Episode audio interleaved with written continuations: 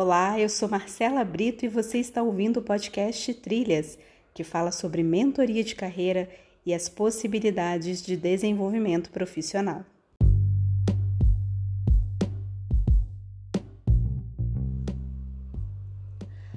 Olá, pessoal, sejam bem-vindos ao primeiro episódio do podcast Trilhas. E neste primeiro episódio eu quero falar com vocês sobre o que é mentoria, afinal de contas. Muitas pessoas têm dúvidas, muitas pessoas ficam confusas em relação a esta palavra, o que é ser um mentor, como é que funciona a mentoria.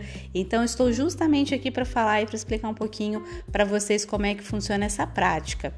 A mentoria não é uma prática atual, não é uma prática nova. Na realidade, ela data lá da antiguidade. Então você já vai ter aí na mitologia grega e você vai ver em várias histórias da humanidade exemplos dessa figura do mentor, dessa pessoa que orientava, que estava ali como um tutor. Alguém queria conduzir uma outra pessoa a alcançar um determinado objetivo, a se constituir uma pessoa madura, uma pessoa mais formada, que pudesse ter autonomia, que conseguisse pensar por ela mesma, para que pudesse também realizar ali algumas é, atividades importantes para ela dentro daquela área de atuação. E hoje a mentoria ela é um processo de desenvolvimento profissional. Muitas pessoas acabam confundindo, inclusive, a mentoria com a prática de coaching, com a própria consultoria. Eu vou falar um pouquinho para vocês também sobre a diferença entre cada um, mas a ideia é poder esclarecer que a mentoria é uma prática muito mais orgânica, muito mais é, natural no nosso meio do que a gente possa imaginar. Quem entre vocês, quais de vocês nunca teve, por exemplo, um professor na escola que, que admirou, que admirava e que era uma pessoa importante, que ajudava você a, a pensar de maneira diferente, que estimulava você a aprender é, e a experimentar vivências novas no seu processo de aprendizagem? Ou ainda qual de vocês não foi uma pessoa que teve um primo ou um irmão mais velho que ensinou muitas coisas que nem na escola você iria aprender e talvez nem com seus pais? Ou ainda, quem de vocês não teve um pai ou uma mãe que realmente foi um exemplo de mentor, uma pessoa que acreditou em você, que extraiu de você a, as suas melhores possibilidades de crescimento, que ajudou você a se desenvolver e a crescer plenamente. Pois é, o mentor é essa figura que faz parte da nossa vida, seja no âmbito pessoal, seja no âmbito profissional.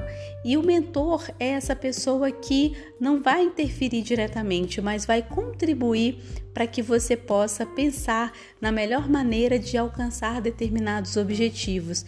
Porém, ele vai alertá-lo sobre alguns problemas que podem ocorrer no meio do caminho, porque a principal característica do mentor é a experiência e o conhecimento que ele tem naquela área que ele está ensinando, naquela área de atuação que ele se propõe a orientar.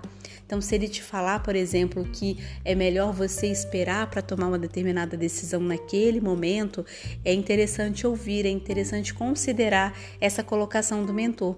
Porque se ele está falando isso é porque ele tem conhecimento, ele tem experiência, ele sabe exatamente o que pode acontecer, porque ele já passou por isso. Então ele traz toda a sua experiência, toda a sua bagagem, as suas interações, os seus relacionamentos, os seus aprendizados em favor dessa pessoa que ele pretende orientar, que nós chamamos de mentorado. Então, esse é o papel do mentor: é poder desenvolver, extrair o melhor dessa pessoa para que ela possa usar em seu próprio favor as suas melhores potencialidades e aprender a como neutralizar as suas fragilidades para que elas não prejudiquem o seu crescimento, o seu desenvolvimento pessoal e profissional. E aí tem também algumas dúvidas em relação ao mentor. É, algumas pessoas confundem com a prática de coaching. E o que seria isso, né? Algumas pessoas me perguntam muito e aí eu vou falar para vocês. O coaching, por exemplo, é um processo de desenvolvimento também que pode ser pessoal ou profissional, mas é uma metodologia que se baseia na prática de perguntas, de indagações. Então, o coach é aquele papel do treinador, aquela figura que vai sempre ali incentivar, que sempre vai indagar e vai é, disponibilizar todo o seu conhecimento para questionar algumas posições, algumas ideias e opiniões do seu coach que é essa pessoa que recebe o processo do coaching. Então ele vai fazer perguntas e, ao contrário do mentor, ele não vai exatamente indicar nem alertar sobre os caminhos que essa pessoa deveria seguir, porque o objetivo do coaching é fazer com que essa pessoa encontre por si só as respostas que ela precisa. Então, ele vai fazendo as perguntas que vão norteando a caminhada desse, dessa pessoa, desse profissional, e ela, ao longo do tempo, ali, é, durante essa jornada com o coach, vai tentando identificar e encontrando as suas próprias respostas. E aí também muitas pessoas confundem a mentoria com a prática de consultoria. E aqui a ideia é identificar que a consultoria é uma prática muito comum, inclusive dentro das organizações, dentro das empresas, é, na qual o consultor é a pessoa que vai fazer um diagnóstico, ele vai fazer uma uma avaliação daquela situação da empresa, daquele ponto lá que está dando problema. Pode ser na área de atendimento, pode ser na área de planejamento estratégico, pode ser na área de vendas. E ele vai perceber, ele vai passar um tempo ali é, convivendo naquele ambiente com aquelas pessoas. Então, geralmente, o consultor ele é uma figura externa à organização, ele não tem nenhum vínculo com os empregados ou com os diretores, com os responsáveis, e ele vai identificar o que está errado. A partir do momento que ele identifica o que está errado, ele vai propor soluções, ele vai propor ali um plano de melhoria, de resolução para as pessoas responsáveis por aquela empresa ou por aquela área.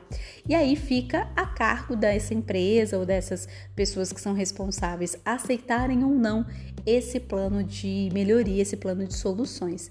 Então, essa é a diferença principal entre as práticas de mentoria, coaching e consultoria. Então fica aqui também para esclarecer, para que vocês possam é, compreender melhor a diferença entre cada um deles.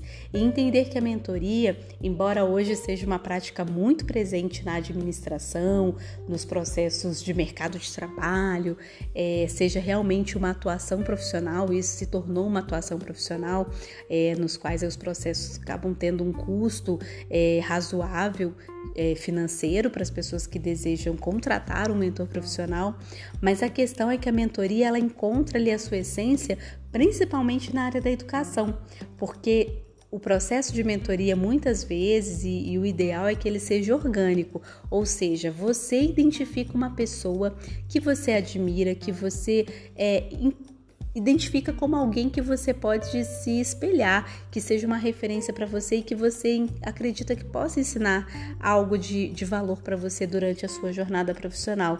Então você vai até aquela pessoa e pede o auxílio. Muitas vezes a mentoria começa dessa forma, começa de maneira muito natural, de maneira muito orgânica. Então, a, a, essência da mentoria é muito a partir dos relacionamentos e da, identificação que você tem com algumas referências importantes na sua vida. Ok? Então, essas são as diferenças principais e para deixar vocês é, mais é, tranquilos em relação ao que seja a prática de mentoria. Espero que tenha ficado claro. Este é o nosso primeiro episódio e nós vamos continuar aqui com alguns temas relevantes em relação à mentoria de carreira.